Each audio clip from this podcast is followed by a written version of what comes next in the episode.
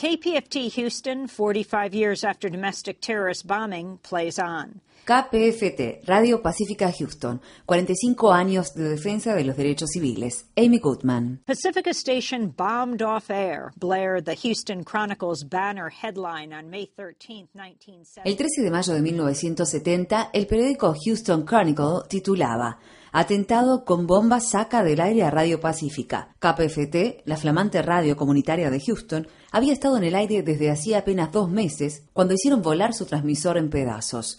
George Rosenblatt del Houston Chronicle escribió en aquel momento, la explosión que destruyó el transmisor de la radio KPFT-FM de Houston, Radio Pacífica, no fue un accidente, sino aparentemente el accionar de expertos, afirmaron hoy las autoridades. Rosenblatt añadió, la explosión ocurrió el martes a las 11 de la noche en el momento en que la radio estaba pasando la canción de Arlo Guthrie, Alice Restaurant. En el preciso instante de la explosión se escuchaba a Arlo Guthrie cantar Matar, matar, matar, como si se tratara de una broma. The attack on KPFT was no spoof.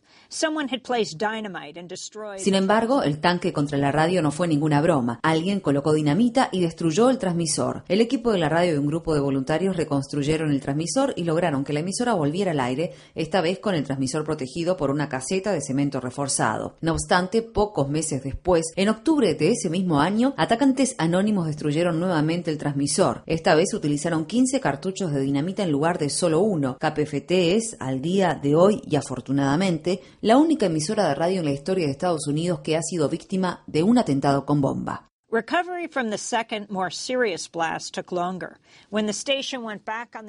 La recuperación tras la segunda explosión, que fue más grave, llevó más tiempo. Cuando la emisora volvió al aire en enero de 1971, Al Guthrie estaba en Houston y terminó de tocar en vivo en el estudio de la radio su famosa canción Alice Restaurant, que estaba sonando al aire cuando la radio fue atacada por primera vez. KPFT sufrió dos atentados, pero los ataques lograron algo que la emisora, que carecía de presupuesto para marketing, no habría podido lograr por sí sola. Las explosiones hicieron que la radio quedara grabada en la conciencia de su potencial audiencia en Houston.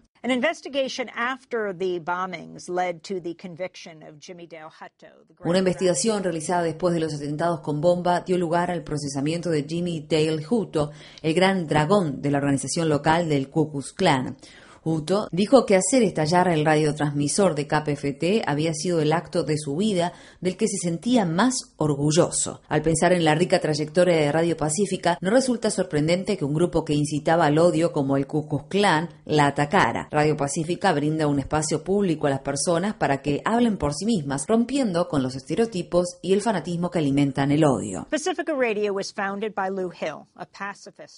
Radio Pacífica fue fundada por Liu Hill, un pacifista que se negó a combatir en la Segunda Guerra Mundial. Cuando salió del campo de detención en el que había permanecido encerrado durante la guerra, dijo que Estados Unidos necesitaba un medio de comunicación que no fuera propiedad de las empresas que lucran con la guerra, sino con los periodistas y artistas. Como dijo el difunto George Gerbner, ex decano de la Facultad de Comunicaciones Annenberg de la Universidad de Pensilvania. Las empresas no tienen nada que decir, pero sí todo para vender y son las que están criando a nuestros hijos hoy. KPFA, the first Pacifica station, began in Berkeley, California on April 15. KPFA, la primera emisora de Radio Pacífica, comenzó a transmitir en Berkeley, California, el 15 de abril de 1949. Radio Pacífica intentó algo que nadie pensó que podría funcionar, construir una red de emisoras basada en la financiación voluntaria de los oyentes, un modelo que más adelante adoptaron todas las emisoras públicas de radio y televisión de Estados Unidos. La red de Pacífica creció hasta llegar a tener cinco emisoras, KPFA en Berkeley, KPFK en Los Ángeles, WBAI en Nueva York, WPFW en Washington y KPFT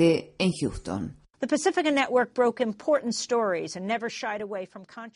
Las radios de Pacífica dieron importantes primicias y nunca temieron a la polémica, especialmente cuando se trata de cubrir temas relacionados con los movimientos sociales. Luminarias del movimiento por los derechos civiles, como Paul Robinson y Harry Belafonte, eran invitados asiduos de estas emisoras. La red Pacífica transmitió un debate entre Malcolm X y el escritor afroestadounidense James Baldwin sobre el valor de los actos de desobediencia civil no violentos. En 1965, la emisora de la red Pacífica de Nueva Nueva York, WBAI, envió al periodista Chris Koch a Vietnam del Norte, convirtiéndose en el primer medio estadounidense en tener un corresponsal informando sobre la guerra desde la perspectiva norvietnamita. Músicos de la talla de Bob Dylan y Jerry García, The Grateful Dead, realizaron sus primeras actuaciones en vivo en emisoras de la red pacífica. 45 años después de los atentados, KPFT sigue transmitiendo en Houston y sirve a la población como referencia de puntos de vista alternativos y foco de difusión de las noticias y la cultura locales. Algunas personas dicen que los atentados no se investigaron en profundidad debido a la relación cercana entre el Ku Klux Klan local y la policía de Houston. En la actualidad, nos enfrentamos a una crisis de discriminación racial y persecución policial de jóvenes afroestadounidenses que ocurre con aparente impunidad. A pesar de que la actividad de los grupos que incitan al odio ha aumentado considerablemente desde que Barack Obama fue electo presidente, a lo largo de varias décadas se han logrado cambios más importantes y duraderos. Cinco años antes del atentado con bomba contra KPFT, el 26 de febrero de 1965, Martin Luther King Jr. habló en el Templo de Israel en Hollywood, California. We shall overcome, we shall overcome deep in my heart. I do believe Venceremos, venceremos. En lo más hondo de mi corazón creo que venceremos. Lo creo porque, de alguna manera, el arco del universo moral es largo, pero se inclina hacia la justicia. Venceremos porque Carlyle tenía razón. Una mentira no dura por siempre. Venceremos porque William Cullen Bryant tenía razón. La verdad que cayó abatida se alzará otra vez.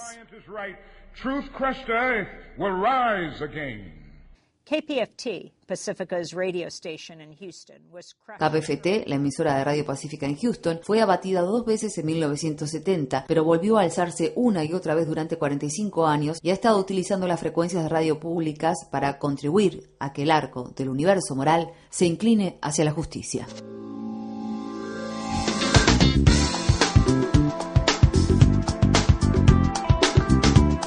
Este año, Democracy Now! en español, el informativo independiente de Guerra y Paz, cumple 10 años de transmisión. Únete a la celebración y envíanos a través de las redes sociales un autorretrato desde la región donde escuchas nuestro programa. O si eres una estación que transmite nuestra programación, envíanos una foto de tu radio. Promocionaremos las imágenes a través de nuestro programa de televisión y de las redes sociales. Visita nuestra página web democracynow.org es y entérate.